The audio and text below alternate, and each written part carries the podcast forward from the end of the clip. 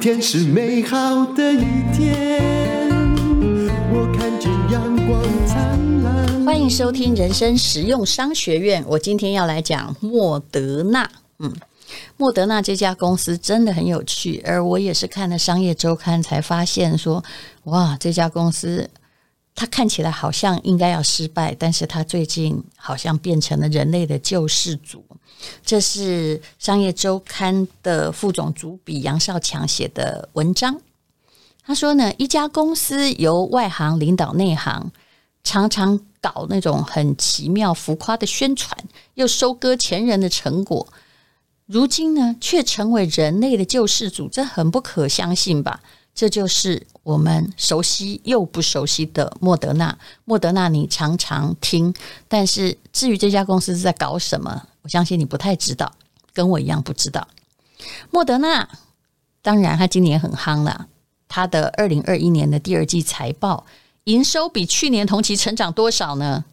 你一定不会相信，人家是六十五趴就很多，它涨了六十五倍。那今年呢，他公司的市值才涨了二点三倍。哈，当然差不多就是这样。好，然后投资银行哈。的一位这个专家还说呢，莫德纳是生技界的特斯拉。那你想知道莫德纳的历史吗？虽然莫德纳如今风光，可是很少人知道，一年前他单季亏损多少？一亿美元，获利成长六十五倍，就是因为那个去年的第二季很糟嘛，通常是这样啊。那么它最重要的是它开发的。这个疫苗的工具哈，它有一个小 m，叫像 RNA 的技术，曾经被视为科学上的死路。当时研究它是由一位女科学家研究的哦，她叫做啊凯凯特琳哈卡利哥，曾经向各界募款不断碰壁，而且呢，其实这位女科学家了不起。可是因为她一直很执着她的发明，在美国宾州大学执教的时候，还被打入冷宫。当时呢，曾经预见这个技术潜力的哈佛医学院的助理教授罗西，就是莫德纳的创办人，也就是他赏识了这一位的女女女教授。但是当时也没想到要把它拿来开发疫苗。是一年前，莫德纳才创立，手头的现金只够烧六个月，员工都觉得这期随时公司会被瓦解。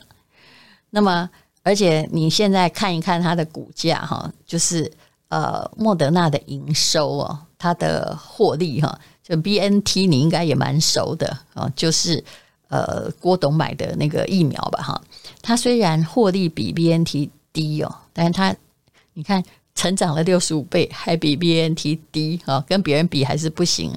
可是他现在的市值已经高出了八成，所以念这一篇绝对是并没有叫你去买美股哈，因为最近也涨高了。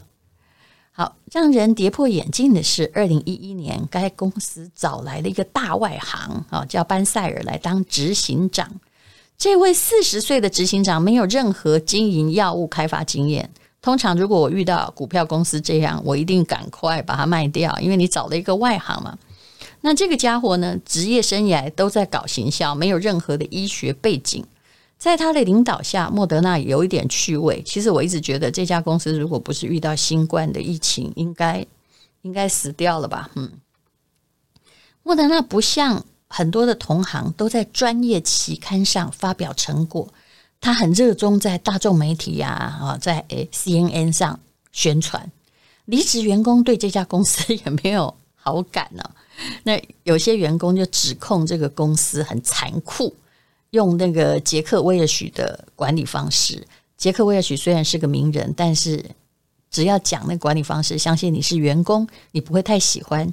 叫做定期淘汰表现最差的十趴，就不管你好不好，不管公司好不好，反正只要你是劣等生，你就要再见啊！那一个已经离职的科学主管曾经称莫德纳的产品是国王的新衣啊！那嗯，但是这个执行长啊，这个大外行执行长说啊，这就，是我的管理方式啊，你觉得很苛刻，对呀，啊！但是我没有因为这样感觉到抱歉。他完全是从 marketing 来看莫德纳的。那么这家公司之前呢，不乏负面的评价，但是如今呢，却受到追捧。那你要看它的优点，当然也有，也就是经营者的坚持。比如说我刚刚念的，我念不是很清楚，但是就是一个小 m 加上 RNA，它的技术，它是一种什么样技术呢？简单的说，是下指令给人体制造出免疫功能的技术。它曾经被传统药厂担心引起过敏反应而放弃。二零一三年，莫德纳获得了药厂的巨头的金援，就是有人投资它了，哈。然后大家也都不看好，说你根本就是在押宝，没有经过测试的技术，市场对他充满了疑虑。虽然不被看好，这个大外行执行长却很相信这个技术能够带来重大改变啊。那如今开花结果，的确是因为新冠疫情的帮忙了。那这位班塞尔执行长也名列一百多项的专利的共同发明人，这个对于完全没有博士学位的人相当罕见，而且对于 大外行非常罕见。可是我相信他很坚定，他相信这种技术会成功，所以啊，就在这个地方啊努力待下去。美国有很多的执行长刚开始未必会领到很高的薪水哦，但是他们都是在赌未来。我相信这位是赌成功了。好，那莫德纳的成功其实还有更深层的因素哦。其实他一路在收割前人的成果。那么，其实莫德纳并不是刚刚说的那个 mRNA 技术的首创者。其实最早研究他科技的这位科学家，目前呢是德国那个 BNT 的高级副总裁，但是。莫德纳坚持了下来，市场给莫德纳巨大的回报，这凸显了市场的现实是什么呢？推广比首创值钱，也就是不管是不是你发明的，但是是你推广跟是你坚持的啊。这杨少强写文章说，麦当劳兄弟七十年前就发明了素食模式，但是很抱歉，真正赚到钱的是。后来的奶昔机销售员克拉克啊，克罗克把他推向大众，所以你说他叫做麦当劳，但最大的钱并不是麦当劳这兄弟发明人赚走的。其实这位奶昔的销售员克罗克也是一生的传奇，因为他到了中年之后才发迹，他很有眼光，他还是最有影响力的创业家。那亨利·福特当然也没有发明汽车啊，可是把汽车大众化却是他的功劳。特斯拉的马斯克也不是第一个做出电动车的人，可是他的确是第一个相信电动车即将取代所有传统汽车的人，也是目前电动车的第一品牌。经济学家海耶克呢，曾经使用过一个名词，叫做。二手传播者，也就是说，意念的二手传播者呢，他们有话语权，他们没有真正开发出原来的概念。很多人都在觉得说，是不是你发明的？你发明的才算呢？没有。其实，如果你能够把这些概念推广给大众，造成流行，你可能才是真正的获益者。那莫德纳扮演的就是这种角色。在谈话中呢，其实他们的这位执行长叫班塞尔哦，其实他很厉害哦，他有推销员的技巧。什么叫推销员技巧？把复杂的东西讲起来很简单，然后让你感觉他们一定会成功，而且很认真讲话，你不会觉得他是诈骗集团，你反而会来支持他的理想。那这个他常常就用这个。戏骨的流行语来装饰他的演讲。他说：“他这个 mRNA 的技术像软体一样，哈，如果他对一个疾病有效，他对数千种疾病都有效，就是为他制造出非常大的梦想上的功效。因为它是一个下指令给人体制造出免疫功能的技术啊。那么啊，然后他会把这个技术说成呢，啊，就是把新的遗传密码插入我们。”这个先前存在的平台之中哦，虽然他不像同行一样很在乎自己公司的科学家有没有在科学期刊发表成果，可是他用某种方式，用更现代的方式，让投资者和跨国的药厂相信他们的发现，他们这个专业的技术会改变世界。